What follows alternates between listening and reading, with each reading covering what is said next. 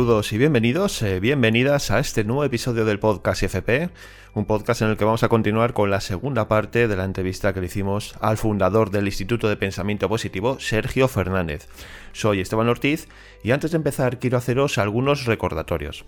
El primero es que podéis entrar a formar parte de la comunidad que estamos formando en torno al mundo de las finanzas personales y la educación financiera en nuestro canal de Discord. Allí podréis entablar conversación y debate con varios cientos de personas interesados en estos temas. En la descripción de este episodio vais a poder encontrar el enlace directo para entrar a formar parte de esta comunidad. También, eh, si queréis saber más y profundizar eh, sobre todo lo relacionado con la educación financiera, podéis visitar la página web del IFP, institutofinanzaspersonales.com, y ver pues, los diferentes programas formativos que ofrecemos y que pueden encajar eh, directo o indirectamente con vuestras necesidades. Y como queremos seguir creciendo, pues os invitamos a que os suscribáis a este podcast en cualquiera de las plataformas desde donde nos podéis escuchar y con ello vamos a conseguir mejorar nuestro posicionamiento y llegar a muchas más personas que puedan necesitar aumentar sus conocimientos pues, sobre la educación financiera o economía doméstica. Hechas ya las presentaciones, empezamos en unos instantes.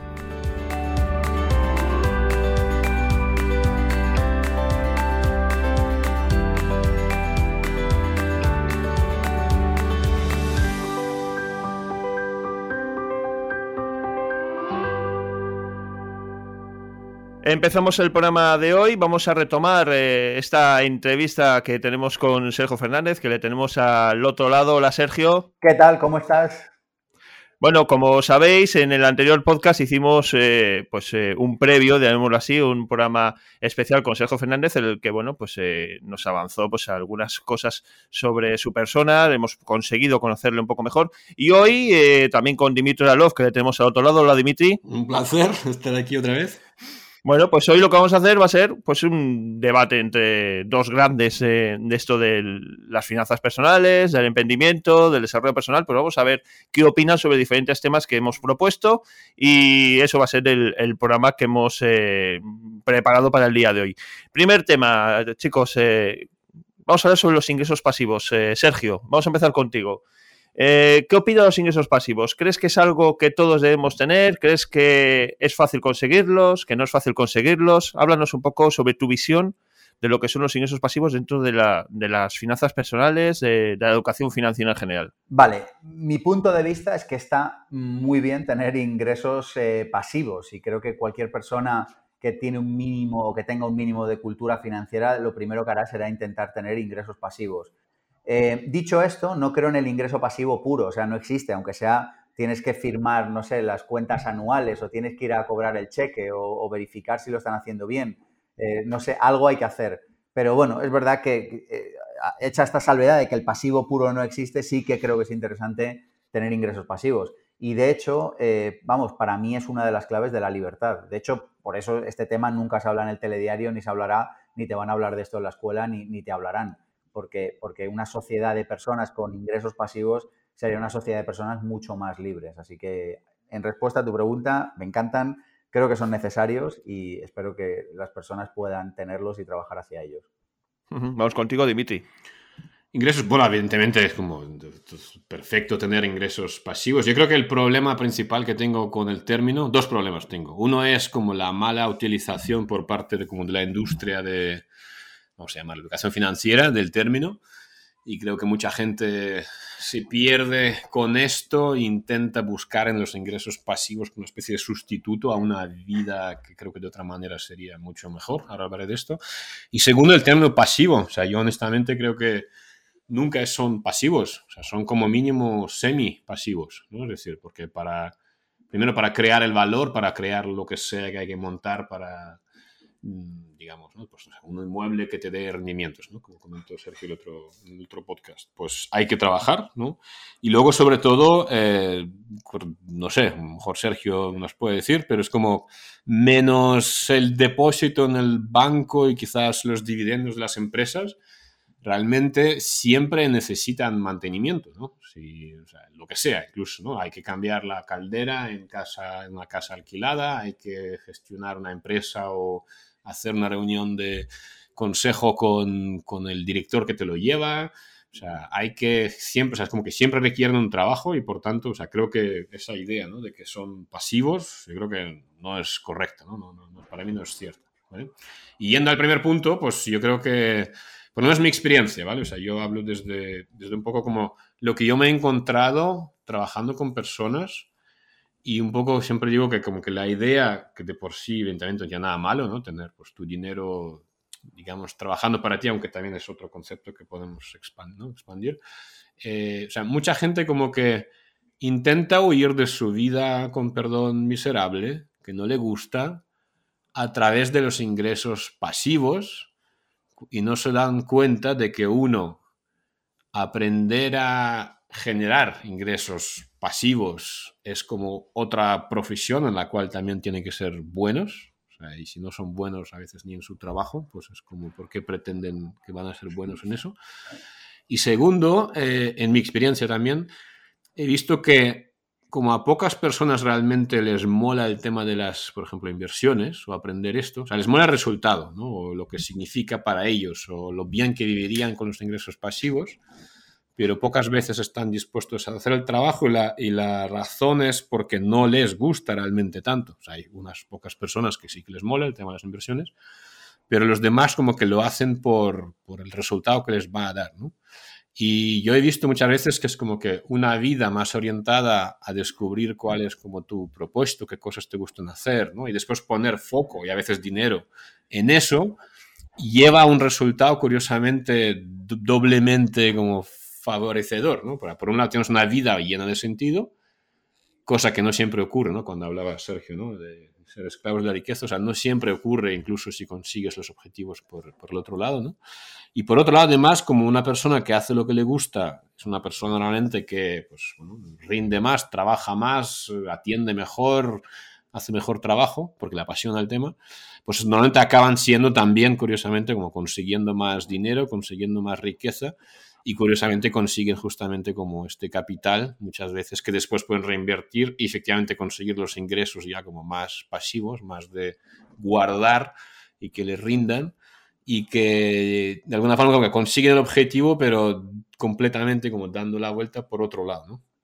Así que eso es un poco mi, mi ¿no? bueno, así resumido al estilo Dimitri, el tema de los ingresos pasivos. Súper interesante, Dimitri, esto que, esto que comentas. De hecho, el dinero va más a las personas que aman lo que hacen que a las personas que aman el dinero. En este, hay este estudio súper conocido de vivir y ganarse la vida que, habla de esto y es que es tal cual. Y yo me canso de repetir esto también. Digo, si quieres dinero, sal ahí fuera, ilusionate con algo y sirve al planeta. Y luego ya el dinero lo inviertes, pero salir a la calle a buscar dinero per se, en, general, para la mayoría de las personas, no será una gran idea. Bueno, otra pregunta así que os quiero lanzar los dos, a ver qué, visión tenéis sobre esto también es, eh, ¿qué es lo que la gente debería saber sobre el dinero, pero que casi nadie cuenta, ¿no? Que no, nadie nos cuenta. ¿Qué es, eh, Sergio, bajo tu punto de vista, qué es lo principal que debemos saber sobre el dinero? Vale, mira, te, responderé sin responderte, si me dejas. Y luego, si quieres, pues te respondo. Pero uno de los grandes descubrimientos que he tenido en los últimos años es darme cuenta de que hay, o sea, de que hay un diseño estructural, pero minucioso, para que las personas no tengan libertad financiera y para que las personas no sepan sobre el dinero. Entonces creo que la primera cosa que hay que saber es que el hecho de que tú no sepas sobre dinero no es fruto de la casualidad, ni de que seas un vago necesariamente, ni de que seas un tío ocioso necesariamente es fruto de una estrategia. El sistema está diseñado, pero que no me voy a poner a hacer el, discurso de los 15 años del sistema me fastidia la vida, o sea, que, que la responsabilidad sigue siendo nuestra. Pero lo cierto es que el sistema está diseñado para que con dos estrategias muy sencillas las personas no sepan de dinero. La primera es la estrategia de la ignorancia. Hay una estrategia en la que si consiguen que las personas no sepan realmente sobre dinero, nunca podrán manejarlo nunca podrán manejarlo bien, porque de hecho lo van a manejar todos los días, pero no podrán manejarlo bien. Y la segunda estrategia es la estrategia del miedo. Si conseguimos que las personas tengan miedo a aprender, si conseguimos que las personas tengan miedo a vivir, si conseguimos que las personas tengan miedo, entonces yo esto lo explico y digo, mira, ¿cómo incides en el libre albedrío de las personas? ¿Cómo evitas que las personas vivan desde la libertad? Desde la estrategia de la ignorancia, y por, un lado y desde la estrategia del miedo por otro. Entonces, cuando yo alcancé a entender la magnitud que tienen estas palabras y alcanzas a entender que hay una maquinaria perfectamente engrasada para que la mayoría de las personas no, no entiendan lo más mínimo sobre dinero, piensen que es difícil, piensen que no es para ellos. Hoy, esta mañana me escribió un alumno y me decía, Sergio, quiero cerrar una cuenta y me quieren cobrar. Respuesta, ¿te has leído el contrato que firmaste? No. Digo, pero entonces, ¿por qué me preguntas a mí?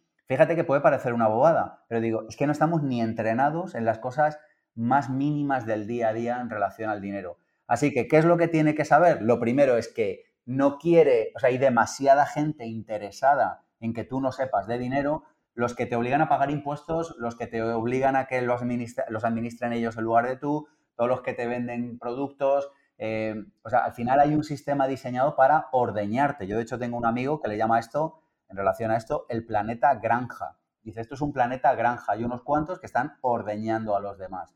Así que lo primero es eso, creo que si de verdad te das cuenta de eso, entonces te tiras a los libros, te tiras a las formaciones, te tiras a los libros, a los vídeos de Dimitrio, a lo que cojas. ¿Por qué?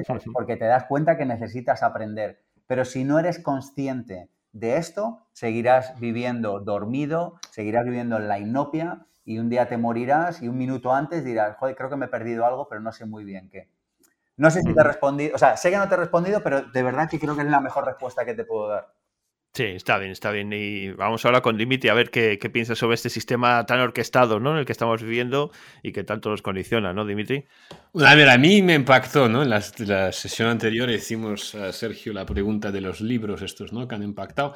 A mí uno de los libros que más me impactó y me doy cuenta ahora, era el libro este de... Mm, ahora me sale, sí, el... Ah, bueno, ahora nos saldrá, seguro que Sergio lo recuerda.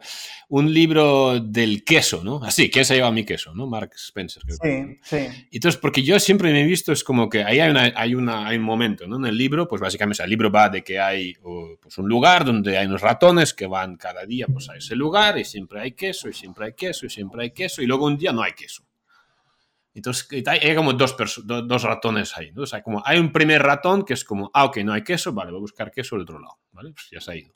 Y luego está el otro ratón, no sé, probablemente era funcionario, eh, entonces era como, hostia, no hay derecho, no hay queso, siempre ha habido queso, ¿no? Entonces como que, entonces yo siempre digo, ¿por qué me ha impactado? Porque yo me doy cuenta de que como, no sé si porque soy de la URSS y ahí como que somos así, pero es como que yo soy el primero, yo, yo ya me he ido, ¿vale? O sea, a buscar el queso a otro lado. Con lo cual, cuando yo o sea, yo lo entiendo perfectamente como toda la, la, idea, ¿no? Y seguro que estamos de acuerdo en el 98% de las cosas, pero como que mi visión sobre esto, y creo que también la intento trasladar a la gente, es como, yo no tengo tiempo para arreglar el sistema. O sea, quiero decir, yo sé que soy una persona, por mucha influencia que tenga, a ver, no, quizás, y quizás me equivoco en eso y luego Apple sacará, no sacará un anuncio sobre mí de personas que pensaban que pueden cambiar el mundo, ¿vale? Eh, y yo siempre he pensado que es como que dado que no puedo cambiar el, el, el sistema, que está horrible está diseñado así, todo lo que tú quieras, es como que solo puedo cambiar a mí o solo puedo ayudar a la gente, ¿no? Pues a cambiar un poco lo que hablaba ahora Sergio, ¿no? De adquirir pues, los conocimientos, la, las habilidades, etcétera, necesarias para ocuparnos al final pues, de, nosotros, ¿no? Con lo cual soy, soy, como, soy antisistema, pero en la parte como que de yo no paso tiempo, mm, digamos, lamentándome por cómo está diseñado el sistema, lo acepto como es, y a partir de ahí es como que vamos a ver qué podemos hacer nosotros, cómo podemos ocuparnos de nuestra vida. Y además me doy cuenta también de que, claro, es mucho más fácil ser antisistema con dinero que sin dinero. Y también siempre digo ¿no? que las revoluciones necesitan recursos, ¿no? y eso los revolucionarios lo saben. O sea, sí, sí, tú puedes ser lo que tú quieras, tener el pelo el color que quieras, pero dinero hará falta, ¿vale? Alguien te tendrá que financiar la revolución, la revolta, el ataque a, a la, yo qué sé, torre de televisión, con lo cual es como que hace falta dinero, y eso lo saben, incluso mira, en Rusia, por ejemplo, hay un opositor ¿no? muy famoso, está en la cárcel ahora, Navalny, pero es curioso porque es como que está realizando una gran labor, pero por otro lado la puede realizar, ¿por qué? Porque tiene una campaña constante como de, digamos, crowdfunding, ¿no? De la gente que le patrocina. Y por tanto es como que es un ejemplo muy claro de que cualquier lucha contra el sistema requiere también de recursos económicos. ¿no? Con lo cual me doy cuenta de eso, ¿no? de que es como que cuando uno se enfoca en aquel que puede cambiar, aquel que está bajo su control, se enfoca en conseguir ser una persona con recursos, no solamente se libera, evidentemente, ¿no? del sistema, porque es mucho más fácil, digamos, bueno, quejarte del sistema o no ser, no sufrir las limitaciones del sistema si tienes dinero, ¿no?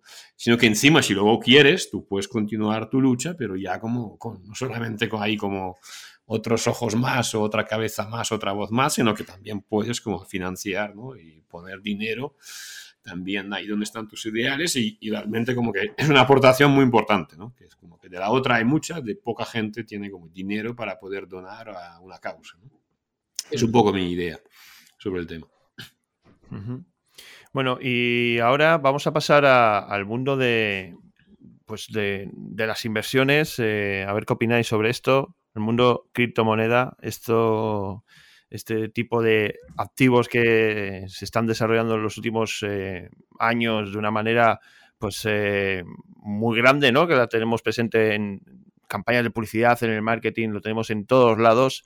Eh, como que es el gran eh, mana que va a venir y que nos va a hacer ricos de repente. ¿Qué opina Sergio Fernández sobre las criptomonedas? Uf, es que es una pregunta demasiado amplia, incluso para, dar una respuesta demasiado amplia. A ver, es que puedo opinar mil cosas, pero, pero lo primero que te diría es como que me debato como entre dos opiniones contrapuestas y, y como que según el día me levanto pensando una cosa u otra. Eh, yo creo mucho, hay un libro que se llama El patrón Bitcoin que explica esta idea que voy a explicar ahora de una manera maravillosamente clara y que básicamente la idea es el dinero es libertad, o sea, el dinero lo que te permite ser libre y emanciparte y tomar tus propias decisiones. Entonces, como soy muy amigo de la libertad, pienso que el dinero es muy guay y que, y que, y que tener dinero sin que te lo controle un tercero está genial. Entonces, en ese sentido, a veces me levanto pensando en que las criptomonedas son el mayor gol que nos han metido en la historia de la humanidad porque todo queda registrado en términos globales, ya sé que hay alguna que no y tal, pero en términos globales todo queda registrado, con lo cual tú pierdes la libertad, del, eh, más que la libertad pierdes el anonimato de cómo tú usas tu dinero, pero en el fondo cuando pierdes el anonimato de cómo tú usas tu dinero, en realidad lo que estás perdiendo es libertad. Y también libertad de pensamiento, porque sabes que hay un tercero que eventualmente finalmente puede llegar a saber lo que tú has hecho o lo que no has hecho. Esto por un lado, pero luego otro día me levanto optimista y digo, por fin vamos a conseguir acabar con esta estafa piramidal del dinero fiat y por fin vamos a acabar con el, eh, con el monopolio de fabricar dinero de estas empresas llamadas bancos, etcétera. Entonces, depende del día que me levante, como que pienso una cosa o pienso la otra.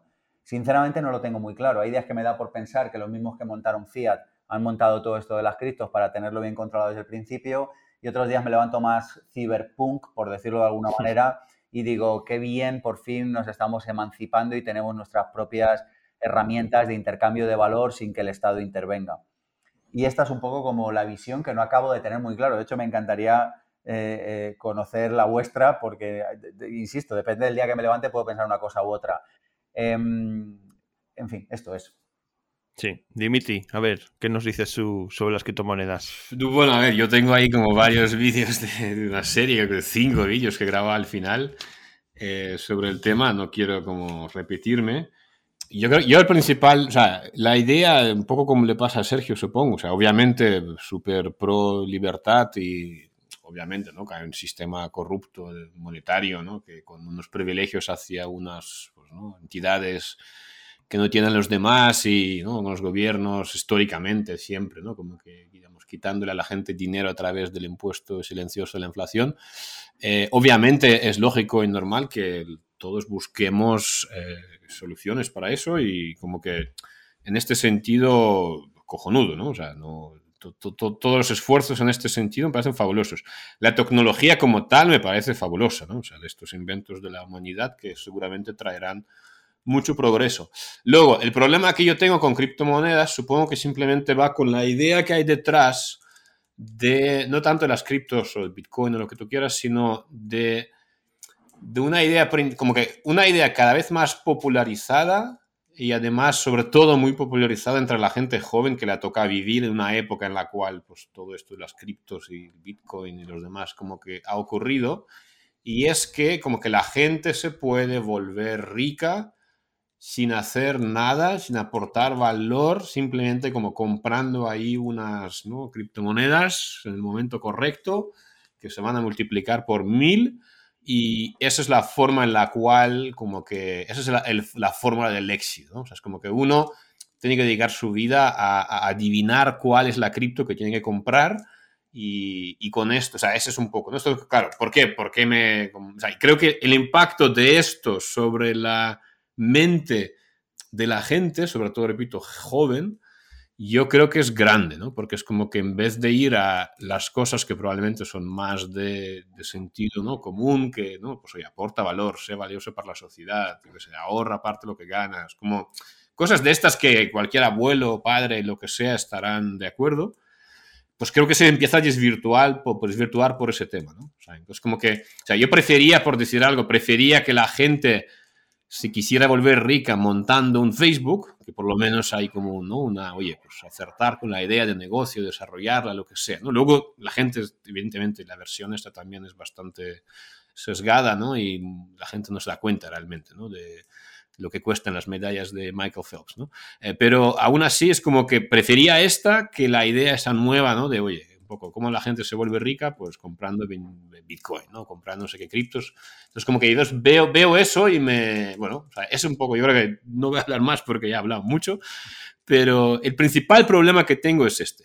Eh, lo demás hay cosas que son buenas, hay cosas, pero yo creo que... Y luego, evidentemente, bueno, la idea de siempre está ocurrido con todas las, digamos, bueno, todas las fiebres, ¿no? De, los tulipanes, de, de, pisos en el 2008, 2007, 2005 que es un poco cuando la gente se mete masivamente a participar en algo porque sube, ¿no? Sin tener ni idea de cómo funciona, etc. ¿no? Entonces, ya tengo un vídeo ahí, ¿no? Que el último, creo que no grabé nunca más nada, ¿no?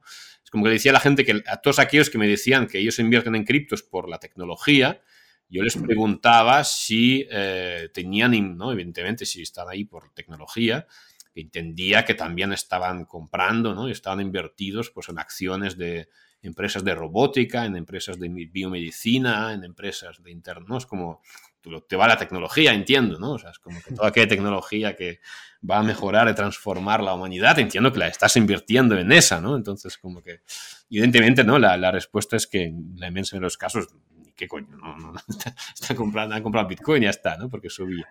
Igual que ahora, ¿no? Que ahora que no está, como no está subiendo, ya no se habla tanto, no sé por qué, cuando probablemente, ¿no? Si tú crees en eso, sería como el mejor momento y el momento de hablar de eso, que es como, desde el punto de vista de inversión, es, como, sería lógico. Así que bueno, eso es un poco lo que yo opino sobre el tema. Hay un, hay un libro eh, a este respecto que seguro que conoces, Dimitri, que es este del hombre que cambió su casa por un tulipán de Fernando Trías de Bes que habla de las cinco o siete, no recuerdo, mayores eh, idioteces ¿no? de la historia de la humanidad en el sentido de, las mayores burbujas, ¿no? Y de cómo en la Holanda, de, la, de, la, bueno, de cuando hubo la explosión de los tulipanes, la gente llegaba a cambiar edificios a cambio de un tulipán. Y lo que ha pasado un poco con las criptos ha sido un poco lo mismo, ¿no? De repente como que ha habido euforia, ha habido ahí como carreras de euforia, venga, ahora todos y luego todo el mundo se sale, ahora entramos todos, todo el mundo sabe y al final es como que, como que de nuevo, una vez más, la riqueza es lo que le, es, lo que le pasa a la gente paciente. Eh, bueno, porque el dinero pasa de la gente impaciente a la gente paciente, ¿no? Y con las criptos yo creo que se ha visto también esto. Qué buen punto. Mm. Bueno, continuamos hablando de tecnología, no tan relacionado con lo que es la criptomoneda, sino con el mundo tecnológico. Mm, vamos a hablar ahora eh, de la, del marketing digital, ¿no? Algo que está cambiando también eh, la forma de, comunicación, de darse a conocer. Eh, Sergio, bajo tu punto de vista, en este siglo XXI en el que estamos, en el que todo va, cambia muy deprisa en el que el marketing eh, online, ¿no? el marketing digital se ha convertido en una, pieza fundamental en los planes de comunicación de las diferentes empresas, ¿cuáles son para ti las claves de, este marketing digital tan, tan a veces agresivo que estamos viviendo? ¿no? Hmm. Buena pregunta. Yo esta es una, pregunta que me he hecho en muchas ocasiones en los últimos años y al final siempre llego un poco a la misma conclusión y es back to basics, ¿no? O sea, como vamos a volver a lo del principio. O sea, al final un señor que tenía una tienda de artesanía o de, yo qué sé, o de pieles en la Edad Media, pues había uno que vendía más que otro. Y al final en el siglo XXI pasa igual. Una persona que tiene un negocio online, los hay que vender más y los hay que vender menos. Yo creo que al final, si queremos hacer cosas sostenibles a largo plazo, la fórmula está inventada, ¿eh? Y la fórmula se llama aporta valor. Aporta más valor del que la gente espera de ti, de manera que cuando paguen se sientan felices y contentos. Y eso, por un lado, te genera buen karma. Yo soy de los que cree que eso es importante. Entiendo al que piense que no también, pero yo creo que sí. Pero sobre todo te, te genera facturación. y te genera beneficios, que esto entiendo que todos estaremos de acuerdo. Entonces, es que es aportar valor, si es que no hay más. Entonces, de repente eh, hay un truco que cambia cada día, que es como, no, ahora de repente hay que hacer esto y ahora hay que hacer aquello. Yo, eh, es que la verdad que, que, no sigo todas estas modas, esta es la verdad. O sea, es como que yo cuando empecé a subir vídeos, Sergio, pero no puedes subir un vídeo de una hora, nadie lo verá. Toma, los vídeos más vistos, los que duran hora y media o dos horas. Sergio, en la radio, cuando hagas radio, no puede el invitado hablar más de dos minutos. Y yo, vale, vale, pero déjame que yo lo haga como vea. Yo me preparaba la entrevista, la preparaba con el invitado, al chorizacos de cinco minutos hablando.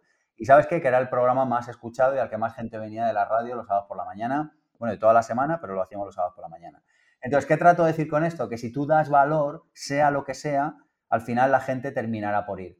Pero Sergio, en realidad hay gente que da valor y la gente no le va. Claro, porque hay que saber de marketing, o sea, lo que tampoco uno puede ser es un membrillo pero que digo que es más importante, en último término, hacer las cosas bien que saber de marketing, porque de saber de marketing todo el mundo puede saber, al menos aparentemente, pero entregar un buen producto o servicio en una industria y hacerlo de manera sostenida durante años, eso no hay tanta gente que esté dispuesto. Yo, en la industria que más domino, que es la de la educación, en los últimos 15 años que llevo en ella, si os contara la cantidad de eh, estrellas fugaces que he visto, volvemos a la metáfora de la liebre, la cantidad de liebres que he visto, Gente que te adelanta por la izquierda, les dejas de ver, pero desaparecen para siempre. ¿Por qué? Porque, porque es la liebre y la tortuga, es, ir todos los días, ¿no? Entonces, dicho esto, con respecto al marketing, lo de siempre, que las personas te conozcan, que sean capaces de... Si es que está inventado, si es que no voy a aportar nada nuevo, que sean capaces de confiar, los disparadores, que la compra sea fácil y todo este rollo. O sea, no, no aporto nada nuevo. Creo que lo que más puedo aportar es decir, oye, hagamos un back to basics, vamos a lo de siempre, qué es lo que ha funcionado y sigamos haciéndolo, eso sí, adaptado si hay que adaptarlo a Internet o a lo que sea. Dimitri. Bueno, a ver, creo que es un tema apasionante. Eh, voy a así como intentar separarlo por partes, las cosas en general, ¿no? Como marketing en general, evidentemente, que sin duda alguna, no cambia. Para mí, o sea, lo que cambia no es tanto el marketing, lo que cambia es la manera o la herramienta que usamos para hacer marketing, ¿no? O sea, Simplemente antes usábamos periódicos o carteles y ahora pues se usa anuncios de Facebook en tu muro, ¿no? Entonces yo creo que, o sea, a mí las cosas que yo he visto que más me, ayudó a entender, que creo que era de Seth Godin, él hablaba de que, por ejemplo, con el, o sea, Internet trajo un cambio que era que tú antes tenías un supermercado, tenías un negocio local y tu, mercado, tus potenciales clientes normalmente estaban limitados pues, a esta zona geográfica en la que tú estabas. no, no, podías vender a otras personas. ¿no? Y, por tanto, esto lo que hacía era que solo había un queso. ¿no? Entonces tú repartías eh, los clientes que había pues, en esta zona geográfica pues, con otros supermercados de la zona, ¿no? con otros fabricantes de muebles de tu país. ¿no? Eh, ¿Qué pasa? Que con el tema de Internet, como tú puedes llegar a cualquier persona del mundo, esto te permite, eh, por un lado, llegar a nichos súper concretos, de todos los divorciados con una pierna y con ojos azules del mundo, ¿no? Es como, con lo cual puedes crear como comunidades mucho más eh, unidos por una determinada característica ¿no? o interés. Y además, como eso, como tus clientes pueden estar en cualquier parte del mundo, es como que ha cambiado ese concepto, por un lado, de, como de la competencia, por decir algo, porque ya no compites realmente, ¿no? O sea, es como que hay gente para ti y gente no para ti. Como está en todas partes, es como que más fácil, no sé, es como, no, ya no es lo de, lo de antes, digamos, ¿no? Y por otro lado, eso, ¿no? Que es como que, que hay, hay, hay mercado, ¿no? O sea, no, no estás limitado, con lo cual, pues yo creo que es, hoy en día es como, es más fácil llegar a esas personas, pues con las cuales, creo que quizás probablemente al final el resultado es que puedes trabajar como empresa con clientes que te caen mucho mejor que antes, porque antes estabas limitado por, ¿no? por, lo que había, ¿no? Y el, localmente, y ahora pues como que puedes escoger. Eso por un lado. Por otro lado, yo creo que a mí me pasó lo mismo. Yo, o yo no me considero para nada como experto en marketing, de hecho, no me machaco supongo con esto, pero es como que no, no, no considero que estoy sacándole todo el partido, ¿no? Ni mucho menos sea, estoy aprendiendo a hacerlo, pero, pero sí que he visto totalmente, o sea, esto que dice Sergio, ¿no? Que, oye, no subes esto a esa hora, no lo hagas así. Yo como que, como he hecho siempre las cosas un poco como que a mi manera, no digo que sea la mejor forma, de hecho probablemente no es la mejor forma, pero sí es cierto que, que, sea mi forma, pues a mí me ha permitido, sobre todo, mantenerlo a largo plazo, que es lo que yo he visto, ¿no? Que es como, por un lado, si duermes tranquilo, haces las cosas bien y intentas eso, ¿no? Aportar valor y luego pues vas aprendiendo todo lo demás, es como que es más fácil mantenerse a largo plazo, ¿no? Para mí es... Y al final también la, la, clave un poco es, yo creo que en eso. Totalmente de acuerdo con Sergio en lo que dice de que hay gente que aparece, desaparece. En el tema de educación financiero, yo pues, siempre lo decimos, ¿no? Que es como que, nosotros tenemos la escuela de coaching financiero y dices, coño, ¿cómo es posible que, que, una profesión, por ejemplo, como la de coach financiero, que, que, es tan necesaria y ya como que totalmente aceptada por la gente, que ya está dispuesta a pagar pues, por, ¿no? pues, por gente que le ayuden con no sé qué, y es un tema de dinero que es tan amplio, afecta a todo el mundo, pero que hay muy poca gente. Y siempre como que hay gente que aparece y después desaparece, tal cual lo ha dicho Sergio. Y yo creo que es un poco eso, que es como que hay que encontrar la forma de que hacer las cosas tal y como como que uno se siente bien haciéndolas y por otro de mantener esa cosa que vas a hacer, el marketing que sea, ¿no? el truco, la estrategia, lo que sea, a largo plazo, porque si no, yo creo que es fácil.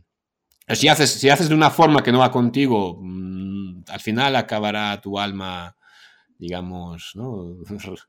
haciendo la revolución y, y, por otro, y si no es una forma como sostenible de hacerlo, pues tampoco, ¿no? Y además eso, tampoco puedes engañar a la gente mucho tiempo porque al final la gente no es tonta, se da cuenta. Y por último, quizás, eh, bueno, hay una cosa que a mí también me sirvió mucho, que aprendí de Daniel Priestley, que él hablaba en un evento, hablaba de que es como que muchas veces cuando seguimos a personas o vemos lo que están haciendo ¿no? la gente en el mercado, en este caso pues en Internet, ¿no? entramos y vemos, pues oye, ¿qué, qué, qué estrategia está usando Sergio Fernández para vender el máster de eh, libertad financiera? ¿no? ¿Qué, es, qué, ¿Qué anuncios están poniendo? ¿Qué es esta, qué, ¿Cuál es como la moda? ¿no? ¿Cómo lo están haciendo los grandes? ¿no? Intentamos copiar eso, no nos damos cuenta de que, es lo que decía Daniel, ¿no? que es como que cuando eres pequeño, eh, hagas lo que hagas, como que hay como el 85% de casos o de personas, eh, hagas lo que hagas, nada va a funcionar. Literal. ¿Por qué? Porque eres pequeño y ya está. O sea, es como, no esperes grandes resultados porque todavía no, no. Luego, según vas como creciendo, pues algunas de las cosas que vas a hacer, ¿no? como hay un 15% o 14% de los casos, pues alguna cosa te funcionará. ¿vale? Con lo cual, pues haces muchas y como que alguna funciona, pues, ah, pues, pues, mira, pues voy a hacer un poquito más de esto, un poquito más de lo otro, ¿no? Y luego están, cuando ya eres grande, hay otro problema, que es un poco lo que la gente no ve, que es como que cuando eres grande, hagas lo que hagas, te va a funcionar, ¿vale? O sea, cuando, siempre digo, ¿no? Que es como cuando eh, ¿cómo se llama? Gary Vaynerchuk se pone a vender zapatillas, va a vender millones de zapatillas. ¿Por qué? Porque es Gary Vaynerchuk. ¿no? Y si mañana saca una criptomoneda, reventará el mercado de criptomonedas. Y si mañana vende formación en meditación, va a reventar el mercado. ¿Por qué? Porque es grande ya. Entonces, haga lo que haga Gary Vaynerchuk, le va a funcionar. ¿no? Y voy a decir que Sergio no va a estar de acuerdo, pero es como, haga lo que haga Sergio Fernández, probablemente va a funcionar, porque ya es grande. ¿no? Entonces, como que cualquier cosa que saque, con mucho trabajo que hay detrás, sin duda, y mucho foco, va a funcionar. Entonces, como que cuando la gente mira lo que hacen los grandes, yo creo que no, no se dan cuenta un poco de eso, ¿no? de que es más, por un lado, como que probar y testar y ver, y al final es eso, hacer lo que quieres hacer con aquello que aparentemente poco a poco te va funcionando y sobre todo eso, a largo plazo. Para mí es como, como así las cosas que yo he aprendido. Uh -huh. Vamos a hablar ahora de. Seguimos hablando del mundo de Internet. Eh, está revolucionado unos años para acá absolutamente todo. Vosotros os dedicáis a la formación online, con lo cual vuestro negocio está eh, enfocado a lo que es eh, este Internet, que gracias a él pues, habéis podido desarrollar, os, habéis podido dar a conocer con el marketing digital también. pero Sergio, desde tu punto de vista, dime qué ventajas y qué inconvenientes estás encontrando en Internet. ¿O ves tú que tiene Internet eh, para la sociedad en general mm, ventajas para tu negocio? Evidentemente es un, una fuente de, de, desarrollo, pero eh, a nivel social, global, ¿cómo, ¿qué ventajas y qué desventajas encuentras tú en el mundo de Internet? A ver, a nivel general, vale. Eh, mira, o sea, hay una, hay una desventaja, o sea, hay un problema claro que plantea Internet y es que yo a veces hago un chiste y digo, si te gustaba poco el imperialismo de Estados Unidos, prepárate con el chino. Digo, y si te gustaba poco televisión española, prepárate con Twitter. Entonces es como que de repente lo, lo, o sea, hace más grande la capacidad de manipular. Hay un documental maravilloso que entiendo que hemos visto todos o casi todos, que es este de El dilema de las redes, que explica cómo las redes sociales están especializadas en captar la atención de las personas para retener y para poder venderte luego algo a través de anuncios y de publicidad. Pues bien, creo que eso que pasa con las redes sociales pasa en Internet en general y es que estamos cada vez como pasando más tiempo delante de información o de imágenes sin verificar la fuente, sin saber qué interés hay detrás, sin, sin, sin defender nuestra privacidad. Y creo que eso está acabando con la privacidad y, en cierto modo, con, con la capacidad de decidir de las personas. Eso como el inconveniente principal. Ventaja principal, lo comentaba antes Dimitri, o sea, la capacidad de segmentar mercados, la capacidad de reunirte con tribus, con comunidades, con personas afines a ti. O sea, mi vida hoy sería impensable tal y como es sin Internet. O sea, de hecho, sin Internet yo sería un pobre desgraciado. O sea, no sé qué haría con mi existencia realmente. Entonces, o qué hubiera hecho con, mi existencia.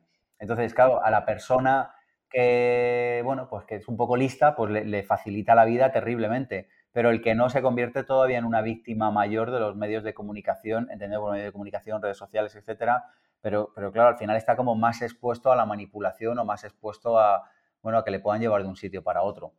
Y con respecto a mi negocio en concreto, vamos, es una ventaja competitiva enorme, o sea, la posibilidad de, pasar de ofrecer cursos en Madrid y en Barcelona a ofrecerlos a nivel mundial, pues imagínate, eh, claro, es que, es, que no, no tiene ni, ni punto de comparación, así que en ese sentido como muy contento con la evolución que hemos hecho en los últimos años en IPP. Vale, bueno, yo por mí, a ver, creo que ya he dicho lo de antes, creo que he resumido más o menos mi visión. Yo creo que totalmente de acuerdo con Sergio, a nivel empresarial, pues es una cosa brutal. También, o sea, yo creo que, o sea, para mí Internet en general y también Internet hoy en día, o sea, Internet creo que es una cosa que sin duda, ¿no? Ha revolucionado totalmente la, humanidad, ¿no? Es decir, y creo que ha hecho un mundo mucho más eficiente porque podemos aprovechar mucho mejor los recursos, ¿no? O sea, por, hay aplicaciones de comida que los restaurantes no terminan ¿no? de vender y, la llevan a las personas que están dispuestos pues, a consumirla rápido por, por dos duros y tal, ¿no? tenemos personas que si tienen pues, una habitación en su casa quieren alquilar o, un, o quieren pues hacer un viaje de Madrid a Barcelona y llevarse a alguien más en el coche. O sea, todas estas cosas, ¿no? Y en general la tecnología como tal que vino con eso. O sea, creo que hace que el mundo sea mucho más eficiente. A nivel empresarial, pues lo que acaba de decir Sergio, no tengo mucho más que añadir. Yo creo que el único tema es como que cómo en este mundo, mira, ya, me acuerdo hace, hace un tiempo, no sé, cuando aún usaba así como más a menudo la, tienda, la, cuenta este de Facebook, hace mil años que, o sea, tengo el, perfil, pero no, o sea, tengo la parte profesional, pero la parte personal como que tengo el perfil, pero no, no sé, hace seis años a lo mejor no publico nada, ¿no? Entonces, como que una de las cosas que me encontré por ahí es como que, y era la, es decir, tú estás en redes sociales, ¿no? Consumiendo un poco, pues, este contenido, es como que o, alguien está haciendo el dinero contigo, o lo estás haciendo tú. Con lo cual, para mí es un poco como, o estás ahí para tú hacer dinero, por decir algo, o si no, sal de ahí porque están haciendo dinero contigo, pero más que dinero te están como lavando el cerebro y haciendo tu vida más miserable, esa vida que está ocurriendo mientras estás mirando la puñetera pantalla, ¿vale? Eh, colocas un poco esas, como que si no entras a mí, para mí parece eso, como que o entras ahí para llevarte algo positivo, o sea, creo que sí que hay cosas que son buenas, ¿no? A nivel de, pues, no es lo mismo YouTube que Facebook para mí, por ejemplo, ¿no? O sea, si, si, sabes sacarle partido, ¿no? Porque es muy fácil también perderse y hay millones de informáticos trabajando en que te pierdas, ¿no? Eh, con lo cual, eh, entonces no es lo mismo, pero es como si le sacas sacar partido bien, pero si no es como que o gana dinero con eso o sal de ahí porque es como que a nivel de, de eso, ¿no? De redes, de un poco como que cómo ¿no? La sociedad de hoy en día, ¿no? Que es como que creo que hay mucha gente dejando una parte importante de su tiempo, de su vida, de su atención, de su foco, de su felicidad, ¿sabes? Como en algo que no van a recordar en su lecho de muerte, ¿no? O sea, el post de Facebook que no viste o el Instagram que no miraste, o, ¿no? O sea, con lo cual un poco esto, o sea, súper bien a nivel tecnológico y todos los progresos que ha traído y va a seguir trayendo, pero me, bueno, tengo esa opinión un poco sobre la parte esta más, pues, de entertainment, ¿no? Que tiene hoy en día muchas veces. Mm. Bueno, estamos ya en el bloque final. Eh, sabemos que Sergio eh, tiene que irse en breve. Vamos a hacer eh, a condensar un poco los dos temas que nos quedan. Sergio, el próximo mm, tema que te lanzo es la recesión, esta crisis que estamos viviendo a nivel mundial, va más enfocada desde el punto de vista económico. ¿Qué consejos puedes dar tú desde tu perspectiva? Eh, a, las, eh, a, una persona que, va viendo multitud de noticias que dicen que va a venir una crisis, que se preparen, que la crisis energética, que la guerra de Ucrania.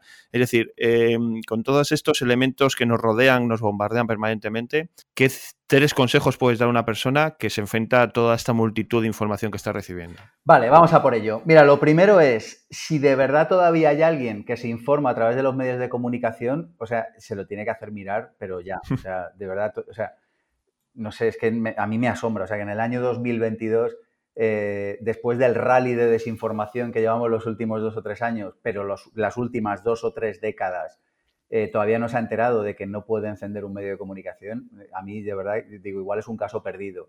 Lo primero es que hay que entender que el 70, esta es una cifra aproximada, pero como que el 70, 70 y tantos por ciento de los medios de comunicación del planeta Tierra están en manos de seis empresas. Es decir, que lo que estas seis empresas, o sea, caben en una furgoneta. ¿Sabes, esta ¿Sabes estas furgonetas de Uber que viene y que son de nueve plazas? Pues, o sea, todos los medios de comunicación, o sea, el 70-80% de los medios de comunicación los, consejeros delegados caben en una de esas furgonetas. Es decir, que se pueden sentar, hacer un viaje de furgoneta y decir, oye, ¿ahora qué toca? ¿Crisis? ¿Qué toca? ¿Un supuesto eh, tal? O sea, da igual, se pueden poner de acuerdo. Entonces, dicho esto, lo único que nos queda es darnos cuenta de que somos nosotros los que tenemos que liderar nuestra vida. El siglo XXI será un siglo muy malo, muy caro y muy... Eh, muy intolerante, esta es la palabra, con las personas inconscientes. Es decir, si una persona en el año 2022 todavía no se ha enterado que los intereses de la televisión, del periódico, que me da igual cuál, no son tus intereses, e, esa persona es inconsciente. Y el siglo XXI será un siglo intolerante con los inconscientes. Y ya lo estamos viendo. Viven muertos de miedo, se creen que ahora que un no sé qué les hizo encerrarlos en casa, que luego no sé qué. Da igual, se creen el discurso oficial y pagan la consecuencia. ¿Qué más te diría? Te diría en lo práctico. Te diría, evitemos el hechizo. ¿Tú sabes con las varitas mágicas que puedes hechizar a alguien? O le puedes hipnotizar. Coges la varita mágica, pum, le tocas y le hechizas, ¿no? Como que le mandas una maldición. Bueno, pues yo lo primero que digo es protégete del hechizo. ¿Sabes? El otro día yo me enteré de esto de que iba a haber una crisis ahora porque eh, antes de verano me hacen una entrevista en otro medio de comunicación y me dicen, Sergio, ¿cómo se está preparando IPP para la crisis que viene en septiembre. Digo, ¿pero qué me estás hechizando? Digo, tú, digo, a mí no me viene ninguna crisis. Digo, yo voy a vender más que nunca. Speak for yourself. Entonces, lo primero es como quitarnos el hechizo de en medio. Es como, bueno, los demás que hagan lo que quieran. Si se quieren creer que hay una crisis, que se la quieran, que se la crean. Y si no, también me parece bien. Pero es como que estemos muy atentos. Ojo, no solo te hechizan los medios de comunicación, ¿eh? te hechizan tus, tus, tus amigos, te hechizan tus trabajadores, tus jefes, da igual, te puede echar un hechizo cualquiera. Entonces tú vas, pum, y te lo crees. Entonces, eh, primero, darnos, tomar conciencia, hacer una mini búsqueda, dedicarle media hora a ver a quién pertenece a las redes sociales y los medios de comunicación y qué intereses tienen. Segundo, quitarnos los hechizos. Tercero, darnos cuenta de que en la historia de la humanidad, al menos en los últimos siglos, ha sido siempre igual. En las crisis, que por cierto son cíclicas, porque interesan y por eso va a seguir habiendo, eh, las grandes fortunas se hacen en las grandes crisis. Así que, bueno, pues, pues aprovechar, a ver las oportunidades que hay y a ver cómo podemos aportar valor. Y por, último, eh, centrarnos en hacerlo mejor. Eh, mientras el resto están distraídos viendo a ver si sube o si baja la acción, o si hay crisis o no hay crisis, o tal, cuanto más dicen, no interrumpas nunca tu competencia cuando esté distraída, ¿no? Pues esto es igual, que los demás están distraídos pensando en una crisis, muchísimo mejor. Tú a lo tuyo y a seguir trabajando. Claro, esto es un poco el consejo del abuelo, pero es que realmente se, funcionaba con nuestros abuelos y sigue funcionando hoy. Y por último, Crisis, no crisis, eh, dieta hipoinformativa. Eh, hay gente que hace dieta hipocalórica, hoy ya sabemos que es una tremenda estupidez, pero bueno, así la gente la sigue haciendo. Dieta hipoinformativa, me expongo menos a información que no me aporta nada. Habiendo tantos libros buenos, tantos podcasts buenos, siendo tan bonito y tan nutritivo el silencio, ¿eh? ojo, ¿para qué iba yo a estar expuesto a noticias de crisis o de no crisis? Totalmente de acuerdo. Yo además siempre digo que a la hora del telediario cambio de canal y pongo cualquier otra cosa. Y eso que yo trabajo en un medio de comunicación, con lo cual a veces es complicado. No sé, Dimiti, eh, ¿tenías algo que añadir eh, sobre esto que ha dicho Sergio? No, sí, simplemente. me ha encantado realmente todo lo que ha hecho Sergio, era, te suscribo 100%. No, hay un, este concepto ¿no? que hablamos en algún podcast, de hecho, mi opinión sobre el tema está por ahí recogida. No, la regla, nosotros, Sergio, yo, digo la regla del uno, ¿no? Que es como. Eh, que es como que tú no eres, o sea, aún no aceptando las noticias, etcétera, es como que la, que tú no eres el ministro de trabajo, ¿no? Es decir, tú no necesitas encontrar trabajo para 5 millones de personas. Tú necesitas encontrar trabajo para una persona, ¿no? O sea, encontrar, mantener, lo que sea, ¿no? Una empresa, una, ¿no? Entonces, como que la regla del uno siempre se aplica en cualquier crisis, ¿no? Aunque hoy despiden a 5 millones de trabajadores, habrán 20 que han encontrado trabajo, ¿no? Entonces es como que al final simplemente acordarte de eso y que es mucho más fácil encontrar trabajo, conseguir lo que sea para una persona y un poco volviendo al tema este, ¿no? De las de lo que está en nuestro control, ¿no? Y controlar aquello que podemos hacer y esto siempre, siempre hay excepciones a cualquier regla, ¿no? Todo lo demás suscribo totalmente. Bueno, pues eh, vamos a despedir ya a nuestro invitado de hoy. Estamos enormemente eh, orgullosos de tu presencia, Sergio. Eh, Gracias, hombre. Creo que ha sido unos podcasts, una serie de podcasts realmente muy interesantes en los que nos has aportado pues diferentes puntos de vista, los que solemos tener habitualmente y bueno, pues eso, te agradecemos enormemente tu presencia y esperamos eh, en algún otro podcast poder contar contigo y que nos cuentes, eh, pues nos traigas eh, pues,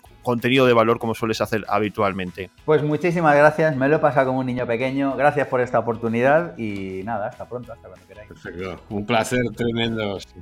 Ojalá, ojalá, tengamos, ojalá tengamos la ocasión de hablar con Sergio. Siempre es un placer. Gracias, Sergio, por tu tiempo, que has dedicado un montón de tiempo y sé que tu tiempo vale mucho, así que muy honrados por, por, este gesto y gracias por todo el valor aportado porque has, sido exacta, has hecho exactamente lo que le dices a la gente, que es aportar valor. Pues por un tubo has aportado valor, así que en nombre de todos los oyentes, mil gracias. Gracias, Dimitri, gracias, gracias.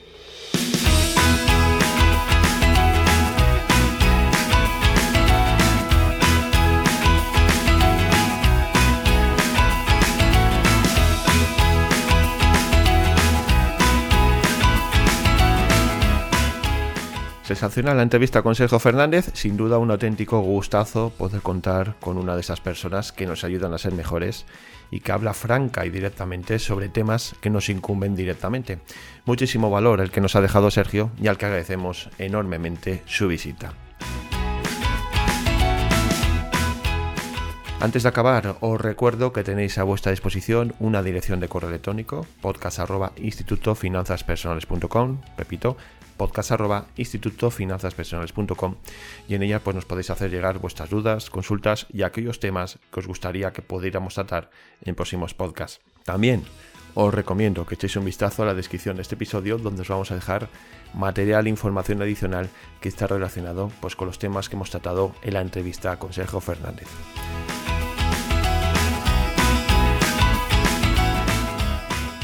Pues ya no hay tiempo para más, eh, toca poner el punto y final a este gran programa, así que ya solo queda emplazarnos al próximo podcast. Recibido un fuerte abrazo y nos escuchamos pronto.